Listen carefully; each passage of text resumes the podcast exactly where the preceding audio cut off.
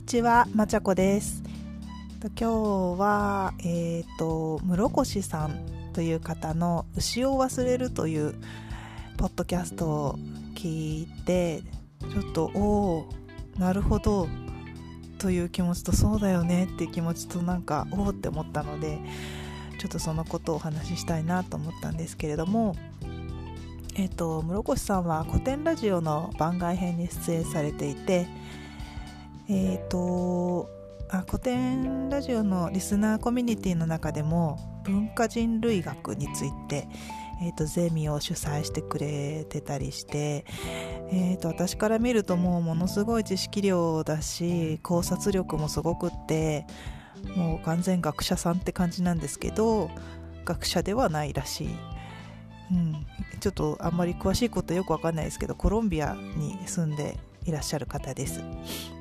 もうポッドキャストもめっちゃ更新されててまだ最初の方しか聞いてないんですけれども今日聞いたのが「頑張らない人生は良くない」っていうタイトルのもので、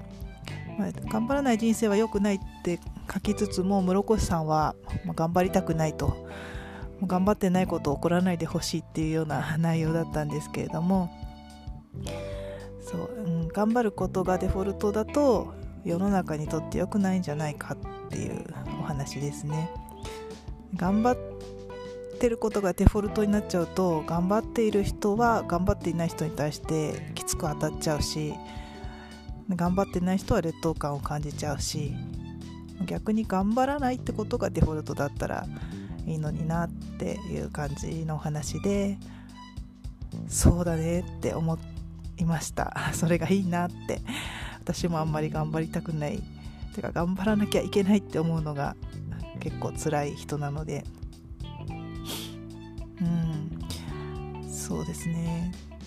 なんか昔ホリエモンだったかチキリンだったかがうんとまあ仕事ができない人はもう逆に仕事しない方が世の中にとっていいんじゃないかって言っててそれもなんか同じようなことになるのかなと思うんですけど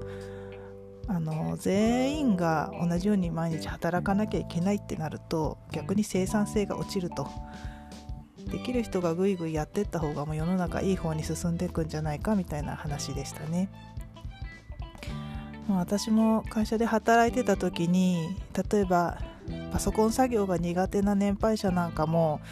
全員なんかこう書類作るのにパソコン作業をしなきゃいけないくてまあなんかブラインドタッチもできなくてすごい遅くてみたいなのを見てるとすごいちょっと疑問でした。まあ今後はきっと今後っていうかまあ今もそうなんですけどパソコン操作は国語とか算数並みに、まあ、日本人として当たり前の必須の基礎のになるのかもなってはいるんですけれども今できない人に無理やりやらせてその仕事の生産性を落とす必要はないんじゃないかなってもうそこはできる人がやるでいいんじゃないかなとは思ってました。でまあそういうパソコン作業が苦手な人でも別で能力を発揮することもありますし、まあ、ただその能力が毎日常に必要なものとも限らないのであのその能力が必要な時だけ働くみたいなことができたらいいのになって、うん、すごい理想論ですけど 思います、まあ、みんなが同じように働くんじゃなくて適材適所ででさらに適時がいいかなと思いました。毎日働かないといけないとかみんな同じことができないといけないとかだとまあ辛くなりがちなのでできない理由はたくさんあるけどそういう世の中になっていったらいいなって